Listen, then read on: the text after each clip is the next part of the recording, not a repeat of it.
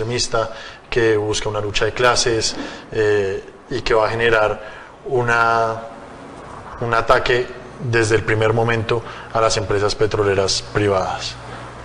¿Qué opina usted de esa visión? Mira, yo fui del M19, no del Partido Comunista de Colombia, al cual hay que respetar. Pero que yo sepa, el proyecto del M19, el proyecto democrático que se expresó en la Constitución del 91 y el proyecto del Partido Comunista era eh, volver a Colombia una república socialista, entendido el socialismo como la propiedad estatal de los medios de comunicación. ¿Por qué confunden una cosa con la otra? Que yo sepa, la constitución del 91 no les propió a nadie su propiedad, pero sí habló de una propiedad democrática. Ese es el proyecto democrático inconcluso, es mi proyecto. El M19 fue mayoría electoral en 1991 y esa constitución es su obra. Que yo sepa, nosotros ganamos las elecciones en el año 2011 para alcaldía de Bogotá y creamos un proyecto administrativo, político administrativo, que fue la Bogotá Humana. ¿A quién se les propió? En donde nosotros alteramos las condiciones de vida de la clase media alta bogotana, mejoramos el Parque de la 93, ¿Quién salió exiliado? ¿A quién le chuzamos los teléfonos? ¿Cuántos de gente de oposición que la hubo, que no le gustaba lo que hacíamos, se le persiguió? ¿Cuántas manifestaciones fueron garroteadas por el SMAT en mi gobierno? Que yo sepa, hasta yo mismo iba a las manifestaciones y hablaba de frente, sin escoltas prácticamente. ¿No vivió Bogotá una explosión de democracia en mi gobierno? Los muros no hablan de esa democracia. ¿A quién se le obligó qué tenía que pintar en un muro? No fue la juventud libre la que cogió los muros como espacios. En el centro de la ciudad convirtió a Bogotá en la segunda capital mundial del arte contemporáneo callejero y lo que pintó allí no fue su libertad, su creación. ¿No vivió Bogotá una explosión de creación artística libre? Entonces, ¿de dónde sale eh, un modelo como el soviético que yo nunca he defendido? Como si yo lo estuviera defendiendo. Ahora, eso traído a la, reunión que usted menciona, eh, la de los empresarios del petróleo y lo que yo propuse Ecopetrol, una empresa pública, si yo soy el presidente, dirijo la empresa Ecopetrol de su catástrofe, que es a la que la llevan, a su quiebra, hacia volverla, como es la principal empresa de Colombia, estatal, hacia donde el mundo va,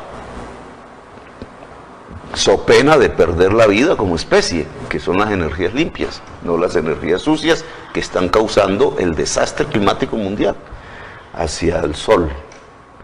Nosotros, el agua, el sol y el viento son nuestras fuentes de energía fundamentales, no es el petróleo y el carbón. El petróleo se nos agotó.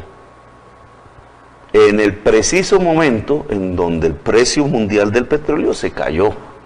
Y ahí la crisis económica de esta, de, esto, de esta élite que nos gobierna. No saben por qué reemplazarlo. Pues nosotros sí sabemos. La nueva economía, la nueva economía que surge de las energías limpias generadas de manera distributiva entre millones de hogares de Colombia que se puede lograr en red inteligente, porque todo esto es los nuevos escenarios de la nueva economía. Si usted vincula energías limpias que hacen que a cero el costo de energía en el tiempo, y que te impulsaría el transporte eléctrico tanto a escala nacional como a escala local, tanto a escala pública como a escala privada, te produce una cama a través de esa articulación sinérgica entre energías limpias y redes de nuevas producciones, de nuevas iniciativas privadas. Solo que eso de lo privado no son cinco empresarios, que es lo que hoy tenemos en Colombia, que se copan todo sino de millones de emprendedores jóvenes, mujeres, que empiezan, que a partir de la creación, sea en manufactura, sea en la industria, sea en la agricultura, solo imagínense este mundo en el mundo cafetero, sea en el mundo excluido, por eso yo hablaba de Agua Blanca y de Quibdó y de Buenaventura, de Tumaco, de la costa caribe, sean el de la clase media.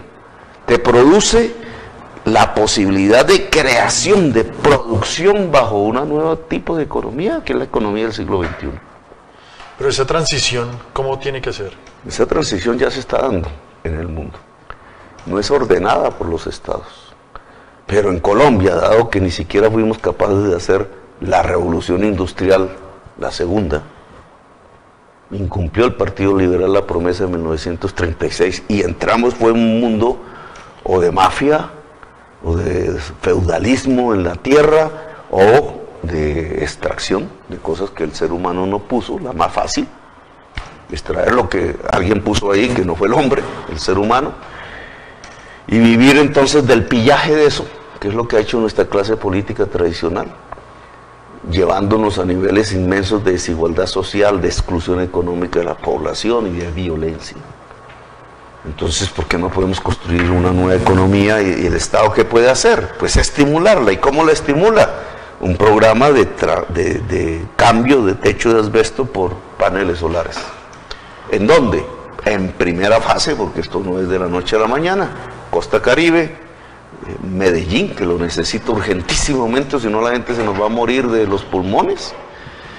Distrito de Agua Blanca, Quibdó, Buenaventura y Tumaco, primera fase, demostrativa para el resto del país. La clase media puede hacerlo por mecanismos financieros que podemos ayudarle a ejercer. Pero la transformación de esos techos en, techos de paneles solares vuelve a cada hogar generador de energía eléctrica, le baja su tarifa de energía eléctrica a cero y entonces le permite que su movilidad sea eléctrica y muy barata. Tanto la pública, tranvías y metros, como la nacional, red férrea nacional, como la particular, motos y carros que se vuelven eléctricos. ¿Eso qué hace? Mejorar las condiciones de vida de cualquier ciudad en el mundo. Pero lo más importante no es eso, sino que a través de la red, con energías baratas, la señora de las confecciones se pone de acuerdo con las otras señoras de las confecciones, con decenas de, señores de, las, de señoras de las confecciones y empieza a crear moda que a través de la red no le vende al éxito, no le vende allá a San Victorino como hoy ocurre, no, se lo vende al consumidor en red en cualquier parte del mundo. Lo mismo podemos hacer con el café, lo mismo con la creación, lo mismo con el pensamiento, lo mismo con la ciencia, lo mismo con hacer eh, eh, celulares o con crear poesía.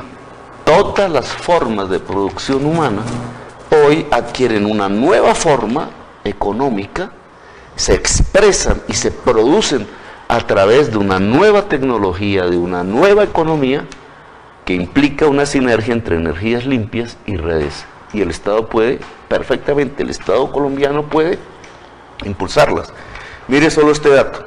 Para reemplazar todo lo que producen las termos de carbón y gas que tenemos hoy en Colombia, que es energía sucia, Solo necesitamos un espacio, paneles solares de 3 kilómetros de largo por un kilómetro de ancho.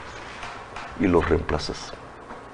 Bueno, Gustavo, para la última pregunta, ¿cómo van la recolección de firmas de la, de la Colombia Humana? Completamos 400 mil, que es el mínimo legal, digamos, lo que hay que conseguir. Y ya este mes es de el que no sé, pues al final de noviembre haremos un balance nos permita el recorte que siempre los contadores de las firmas van a hacer, porque no siempre todas son buenas.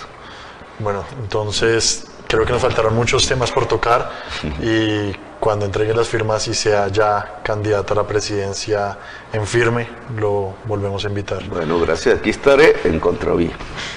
Muchísimas gracias, Gustavo Petro. Ricardo, muy amable. Y a todos los que nos vieron en Facebook, en Periscope y en YouTube, pues muchísimas gracias. Vamos a estar muy pendientes de, sus comentarios y no esperen, nos vemos en una próxima ocasión este jueves eh, a las 5 de la tarde con otro programa de Cómo va la Paz.